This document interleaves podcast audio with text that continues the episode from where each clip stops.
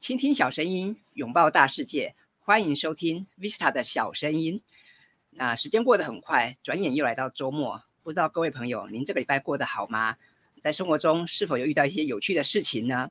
啊，是否有读了一些有趣的书呢？啊，那在这个礼拜我也读了一些书。那所以在今天的节目里，就让我来跟大家分享我这礼拜读的三本书。那读到的第一本书哈，叫做它的书名叫做《诈书》哈，这个书名很有趣哈。榨是那个榨取的榨，榨果汁的榨。那顾名思义，就是可能他要把这本书有效的榨取，获得知识。所以这本书的副标叫做《主动成长的高回报读书法》。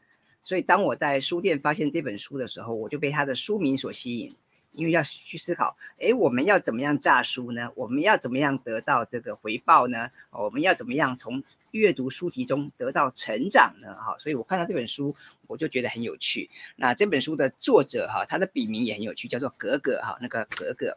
那这位作者他本名叫做沈辉，到他是他是对岸的一位作者哈，他是毕业于这个北京外国语大学的英语专业啊，然后他研究所读的是这个中国科学院心理研究所啊。那么呃，基本上他就是一个有外语跟心理学背景的一个作者。那他之前他也曾经在混沌大学的这个北京分社的混美读书会啊，那后来他就这个。持续的经营这个读书会叫做格格读书会，然后他从二零一九年开始就开始研究这个读书会的一些成长方法论。那说到读书会，不知道您您是否有印象？前几集的节目里面我也跟大家提到如何有效的组织一个读书会啊。那因为我自己很喜欢读书，然后我也很积极参与读书会的运作，所以在书店看到这本呃名为《诈书》的新书哈、啊，我就很很有兴趣啊买回来看啊。那我把这本书看完呢，我觉得这本书其实蛮有意思的。因为他在封面他就提到，他说读书啊，不是从第一页翻到最后一页，不是这样子才叫读书啊。呃，你要能够理顺逻辑，要能够提升认知，这才是会读书。那我们要能够知行合一哈，要能够坚持践行，这才是真读书。还有就是我们要勇敢表达哈，要能够去影响他人，这样才是不会白读这本书哈。那我觉得他提到这三点蛮好的啊。那所以看到这本书，我就觉得很有兴趣，我就把它带回家来看一看，就是到底呃作者在这本书里面他要怎么样教我们来轻松哈读透一本书，甚至是怎么样能够。把自己的观点跟自己对这本书的心得表达出来哦，还有就是这本书啊、呃，怎么样去介绍呃他的一些方法，还有就是呃这本书有个特别的地方，他还归纳了一个他自己的一个读书笔记的模板呢、哦，那这个对于呃。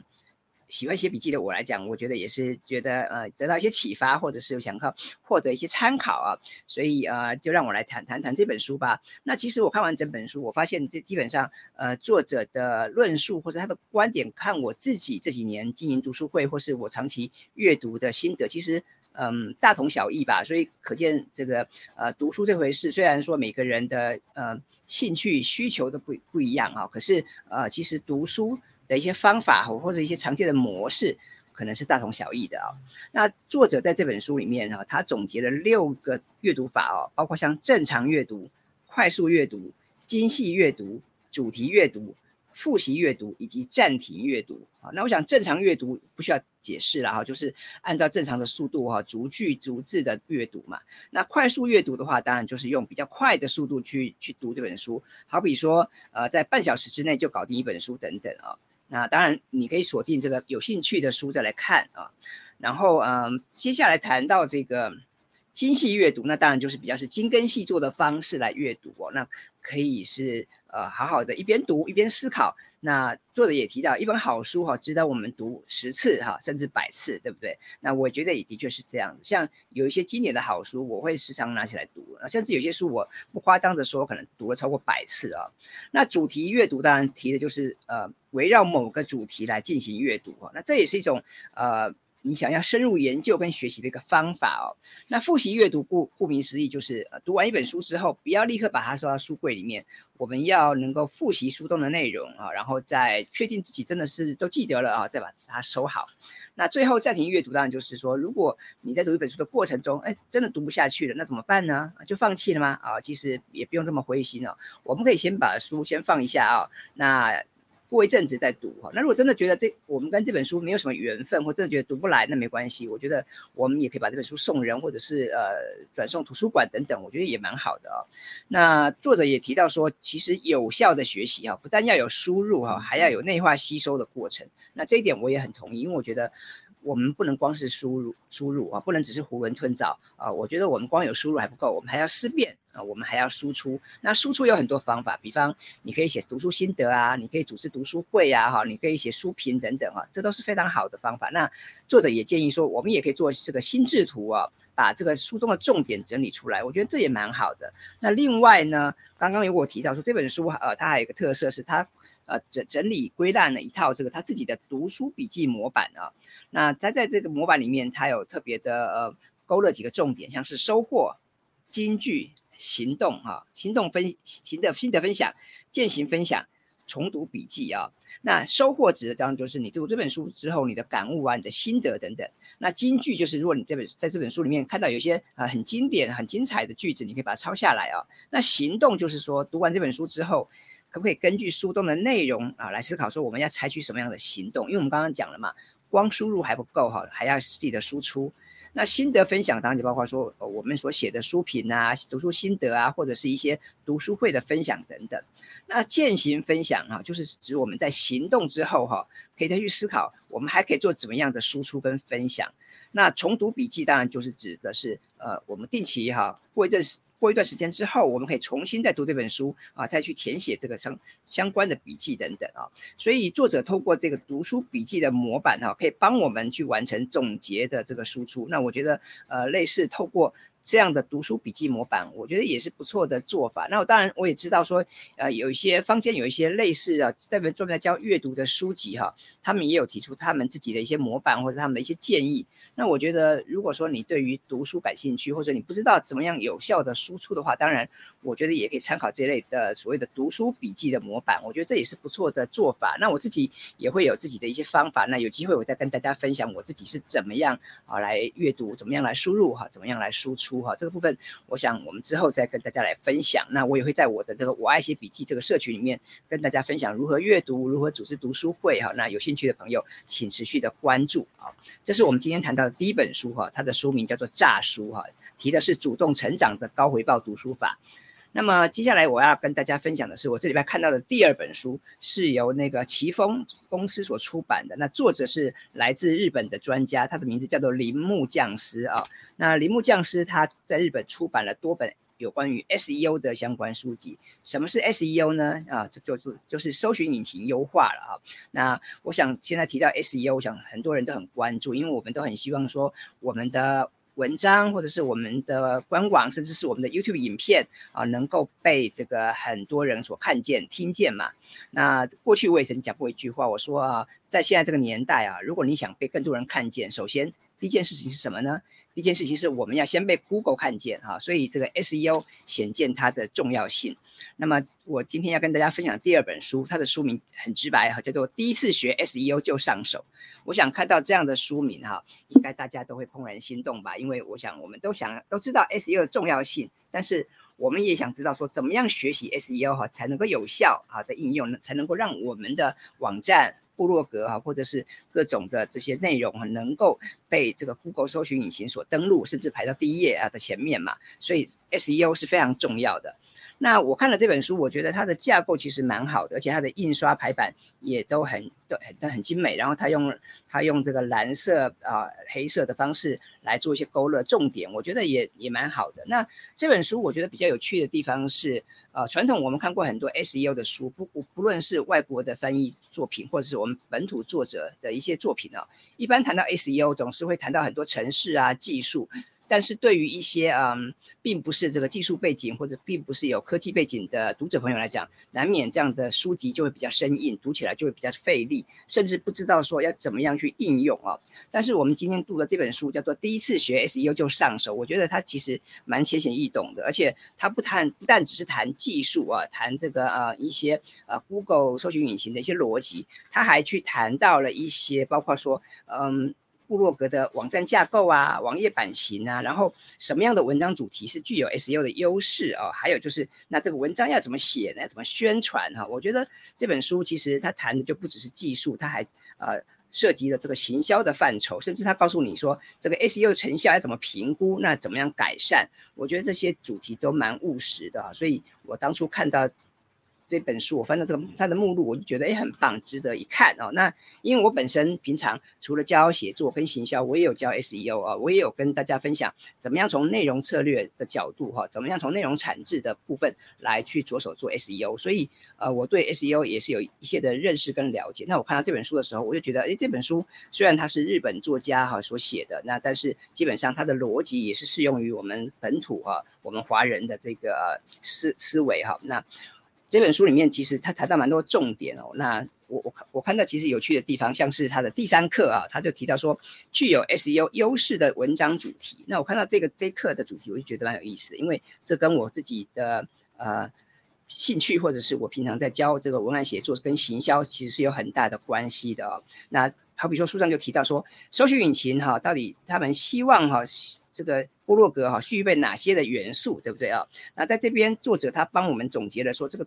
部落格的这个读者哈，他们可能希望能够得到的是包括像发现、学习、娱乐、疗愈跟感动哈这几个这个呃元素啊。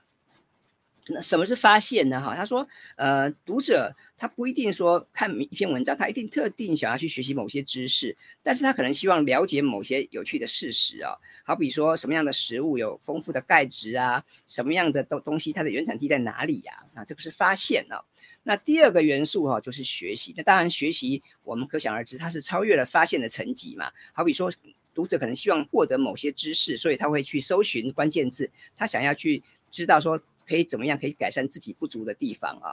那第三个就是娱乐。那娱乐当然就是呃很简单，就是它就是要能够带给读者一些呃欢乐啊、休闲啊，或是一些趣味等等。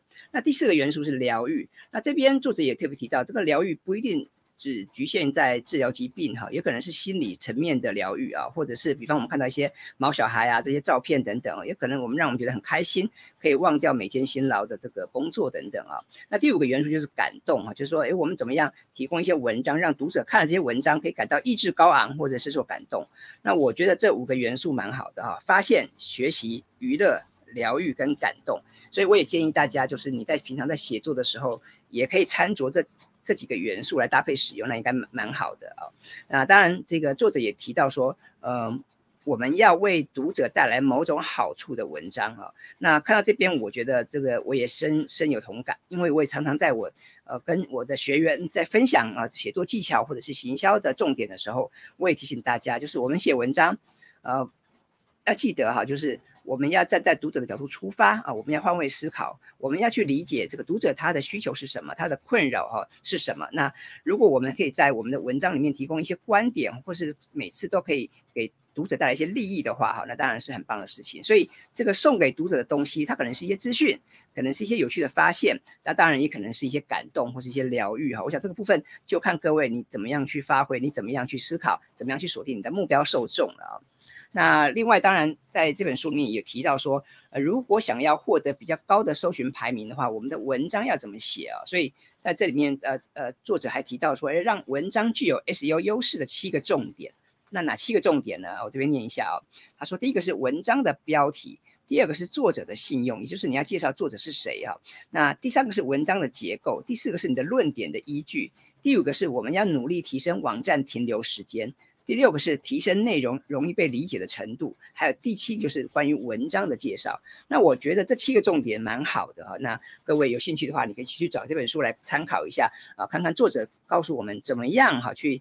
发挥这七个重点，然后让我们的文章能够有 SEO 的优势。我想这本书是蛮值得参考的，因为这本书，嗯，它蛮浅显易懂的，然后它不会只谈技术，它也谈了很多行销跟应用的方法。我觉得如果你想要学 SEO 的话，我蛮推荐大家看这本《第一次学 SEO 就上手》啊，这是第二本书。那这礼拜我想跟大家分享的第三本书哈，是同样是奇峰。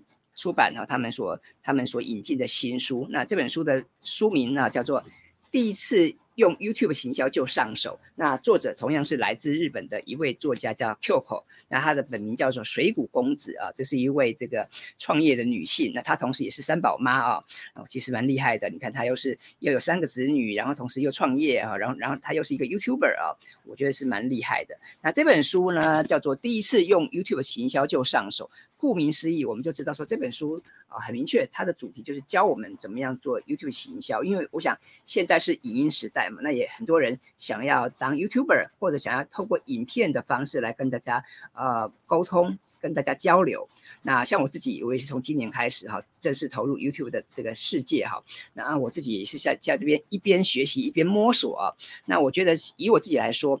当我在学习摸索的过程中，我除了说，哎，不断的去投入去制作影片，如果说能够有一本这个工具书哈，能够做参考，我觉得那也蛮好的。所以当初当我在书店看到这本书的时候，我就觉得，哎，蛮好的。因为现在坊间当然有有蛮多关于 YouTube 的书籍啊，但是为什么今天我特别分享这一本呢？因为这本书其实呃跟刚刚那本 SEO 就上手也是一样哈，就是他们都是蛮浅显易懂的，然后他们的排版呢也都也都很精美，那么让让我们看起来就觉得很舒服。那这本书呢，呃，他提到的的内容也非常的多哦。他从一开始介绍什么是 YouTube 开始，他告诉我们说，哎，YouTube 是这个个人最佳的赚钱平台的。那当然这是一个很吸睛的标题。然后他也告诉我们说，哎，YouTube 的的 SEO 跟演算法是怎么一回事。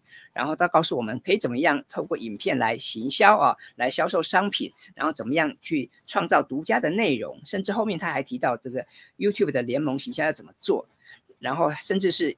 呃，YouTube 的数据分析啊，要怎么样来运用等等。那我觉得这本书也蛮有意思的是，他还特别写了一个主题，谈到面对 YouTube 带来的挫折感哈。那我觉得这个的确是蛮好的。为什么？因为呃，大家都知道经营经营 YouTube 频道的重要性跟这个 YouTube 呃它的这个呃有趣的地方，但是很多人为什么还是会感到挫折？很多人还是会遇到挑战呢？就是。无法持之以恒嘛，对不对？因为我们都知道制作影片可能要投入很多的时间跟心力啊。那么如果说一开始我们又没有很多人来看我们的影片的话，那难免就会觉得有点心灰意冷哈。那甚至是有时候我们会找不到题材，对不对？那么所以作者哈就是针对像无法持之以恒啦，或者找不到题材，甚至有时候我的流我们的这个影片会被有些人恶意批评，或是唱反调等等，那你的心态会不会受影响呢？所以作者会就针对这三个层面来提出一些他自己的建议见解。跟他身为 YouTuber 他自己的一些做法，我觉得这也是蛮好的一些经验分享。好，那这本书呢，我我觉得呃，以我这这个。刚入门的新手小白来讲，其实就是一本很好的参考书啊。所以这个，如果你跟我一样，也是最近才开始想要研究 YouTube，或者是你可能已经经营 YouTube 一段时间了，可是你发现你的频道好像没有很好的成效，或者是你的成长呃不如预期的话，那我觉得这本呃第一次用 YouTube 行销就上手，呃，其实我觉得蛮蛮值得推荐给大家的啊。那这本书里面谈到蛮多的呃。重点，那当然也不只是技术层面跟行销层面。刚刚我们谈谈到这个 YouTuber 他的一些心理层面哈，这本书也有提到嘛。那我我看到这本书其实他讲了很多有趣的点啊，比方说呃，他在这个第二课里面哈，他就谈到说，哎，你知道 YouTube 最重要的元素是什么吗？各位，你们觉得啊，一个要经营一个 YouTube 频道，一个影片要被很多人看到啊，最重要的元素是什么？作者提哈提到说，YouTube 最重要的元素哈。不是影片本身，而是影片的缩图啊！各位，你同意吗？啊，我那我自己觉得他说的蛮好的。为什么？因为原本呢，一开始像我自己这个录影片啊，我总觉得说哇，我们能够把影片录好啊，然后能够把它顺利的上架就已经很棒了啊。你可能不会太去注意到一些细节，或者是你其实没有太多的力气跟时间去。去去兼顾到这些东西，可是呢，呃，原本 YouTube 是会自动从我们的影片中截取某个片段来作为这个缩图嘛，但是但但但是这个自动筛选出来的这个图片通常不会很漂亮，或者是不会很有特色，不见得能够哈完全彰显你这个影片的重点嘛，哦。所以在这边，作者就建议大家说，我们可以去克制化哈，去做一个这个缩图啊。那他也建议说，尽量自行克制这个缩图哦。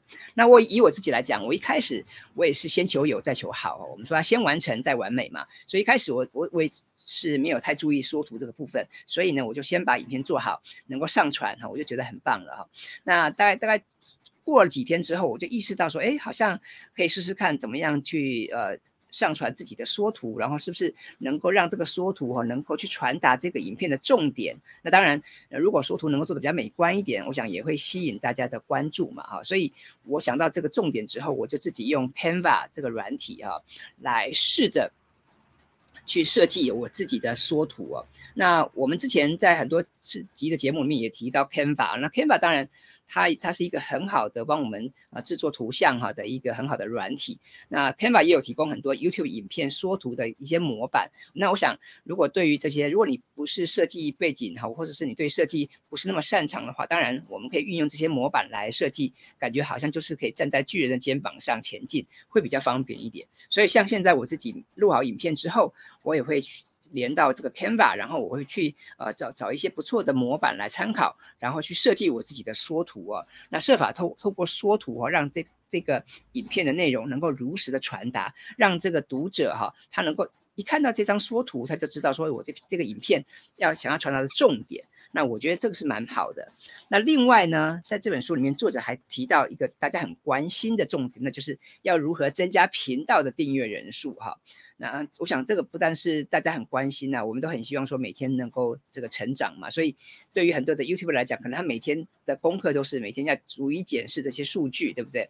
那作者就提到说，呃，对于这个嗯想要增加频道订阅人数的 YouTuber 来讲哈，那。第一个重点就是要维持固定的更新频率啊。那不管你是每天更新或是每周更新，我想重点就是要持之以恒啊，不能这个三天打鱼两天晒网啊。所以这个。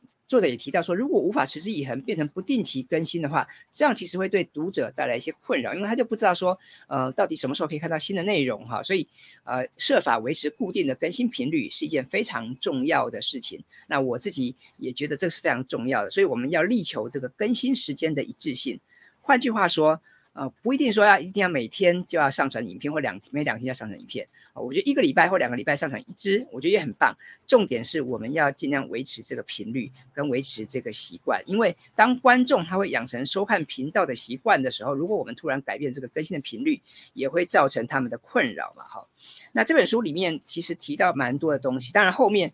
这本书的后半段，他还提到，比方说要怎么样做联盟行销呀，要怎么样这个做这个透过广告来获得收入啊，等等啊，就是谈到一些变现的方法，我觉得也蛮不错的。如果你对于这个议题感兴趣的话，那这本书也蛮值得参考的。那以我自己来讲，因为我现在才刚。踏入这个 YouTube 领域嘛，我还是新手小白哈，所以光是这本书的前半段，我觉得就有很多值得我去参考学习的地方啊。那所以如果说呃你对 YouTube 行销也有感兴趣的话，我很推荐大家也可以看看啊，奇峰出版所引进的这本《第一次用 YouTube 行销就上手》。好，那以上哈就是呃我这个礼拜读的三本书，其实我每个礼拜当然读的书。远超过三本了，但是我尽量呃在我们的节目里面为大家分享这个我自己看的比较有感或是有趣、啊，会对大家比较有帮助的一些书籍。因为我想这个读书应该是乐趣，但是一方面我们不要囫囵吞枣，二方面我们也不应该单纯追求数量啊，所以我希望尽可能每个礼拜为大家分享一到三本啊。有趣的书或者是一些好书啊，那这些书的当然可能包括新书，也包可能包括旧书，然后可能是台湾本地的书，也可能是国外翻译的书，或者像对岸的书。我想只要是好书啊，有趣的书。都是我我很我很希望跟大家分享的一些范畴。那么以上就是今天的节目，不知道你对我这礼拜介绍这三本书啊是否感兴趣呢？